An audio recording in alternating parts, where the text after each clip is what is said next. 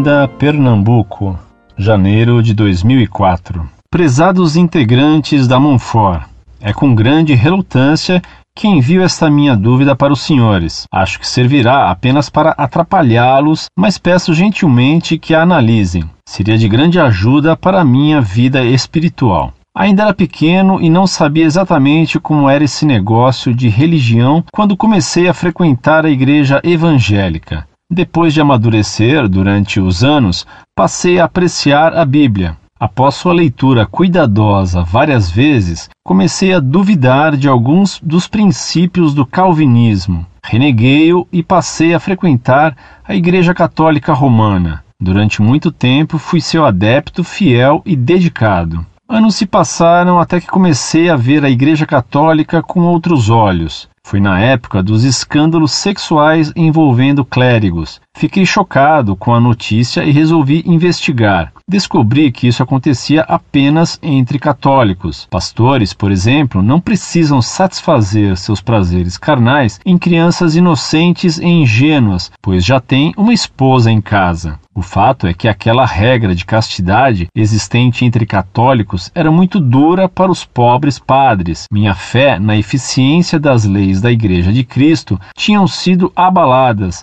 mas não bastante para eu renegá-la.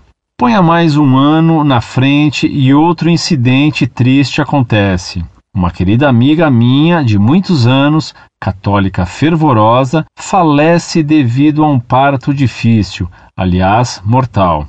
Os médicos já haviam informado que se ela fizesse o parto, morreria devido a um problema em seu aparelho reprodutor. Sugeriram o aborto. Ela recusou.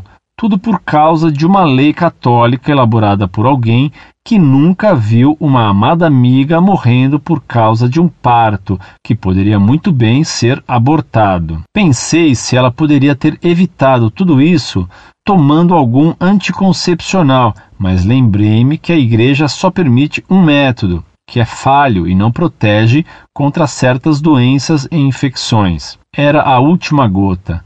Os católicos que acreditassem no que quisessem. Eu estava fora.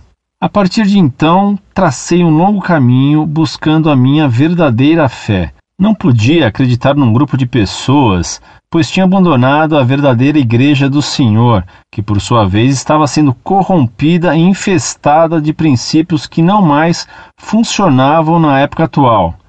Via a Bíblia com um olhar cheio de dúvida, perguntando se aquilo não era somente um conto muito bem elaborado por um revolucionário chamado Jesus e seus seguidores, que queriam que suas ideias fossem aceitas pela sociedade. Era chamado de ateu e visto como pessoa do mal. Mas na verdade eu só queria ser compreendido e compreender. Comecei a sentir falta da alegria que apenas Deus dá e tentei voltar.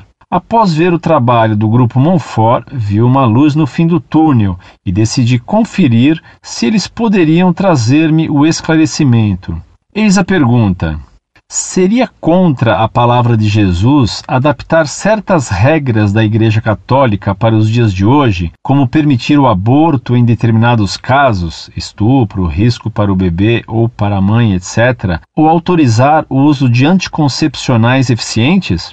Se sim, quais são as implicações religiosas? Se não, o que o Vaticano está esperando? Outra questão que me importa é sobre a atual profanação da Igreja Católica, como já se tem observado nesse site. Isso também está dificultando o meu retorno ao catolicismo. Gostaria de sugestões para saber como exercer minha fé sem ter que ouvir esses deturpadores da palavra de Cristo ou frequentar esses antros de salvação fictícia. Grato pela sua atenção.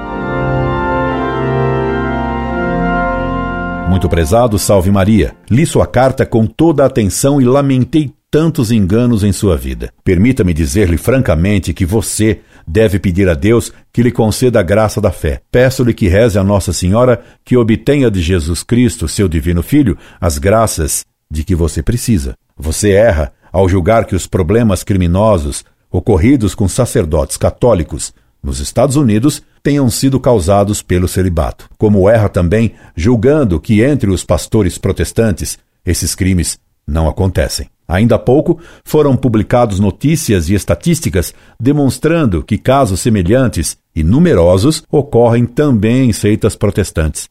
A causa desses crimes não é de modo algum o celibato. Uma das causas é a péssima escolha de elementos para os seminários. Ainda agora tive notícias sobre o que ocorre em certos seminários aqui no Brasil e o que se constata é o mesmo que nos Estados Unidos. Há praticamente uma preferência pelos maus candidatos que apresentam problemas de ordem sexual, que raramente são expulsos. O Papa João Paulo II exigiu tolerância zero para esses casos, mas isto não é posto em prática. Desobedece-se ao Papa, infelizmente. Recentemente, em São Paulo, foi condenado um médico por crime semelhante. Nem por isso a medicina é condenável. Também a Igreja não pode ser culpada pelos crimes de maus sacerdotes. Quanto à questão do aborto, não é lícito usar um meio mau para obter um fim bom. A vida humana deve ser respeitada sempre.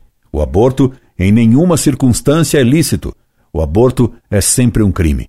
Essa senhora que morreu por recusar matar seu próprio filhinho é uma heroína. Ainda há pouco, o Papa canonizou uma mulher por ter feito esse mesmo heroísmo, morrendo para que seu filho tivesse vida. Exatamente como Cristo morreu, para que tivéssemos vida eterna e em abundância. O controle artificial da natalidade é ilícito. Você veja que consequências trágicas está trazendo essa campanha internacional organizada pelo controle da natalidade. Vários países estão a ponto de desaparecer. Considera-se um crime matar um mico-leão dourado, pelo perigo da extinção dessa espécie animal. Mas não se liga nada para o perigo da extinção de várias nações como a Espanha, a França e outras. Deus que nos criou, nos deu a sua lei. Ele mesmo é quem cuida de todos nós.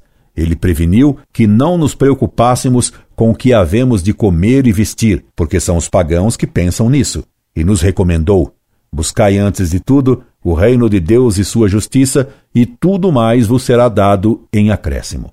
Mateus, capítulo 6, versículo 33. Veja, meu caro, que é o controle da natalidade que está provocando a grande crise das aposentadorias, porque não há mais moços suficientes para sustentar o sistema previdenciário. E a crise vai se agravar cada vez mais, pois com a diminuição do número de nascimentos haverá cada vez menos mão de obra suficiente para o trabalho, com queda certa da produção. Buscaram as riquezas deste mundo e o gozo, e não o reino de Deus e sua justiça, e tudo mais lhe será tirado. Você deve sim retornar à Igreja Católica Apostólica Romana, a única verdadeira Igreja de Cristo, procurando rezar para manter a sua fé intacta. Você, além de rezar, deve estudar a religião católica por meio de um bom catecismo, mais profundo, com o Catecismo do Conselho de Trento. Escreva-me quando tiver dúvidas ou precisar de algo, pois gostaria muito de ajudá-lo a recuperar a fé. Incorde Jesus Semper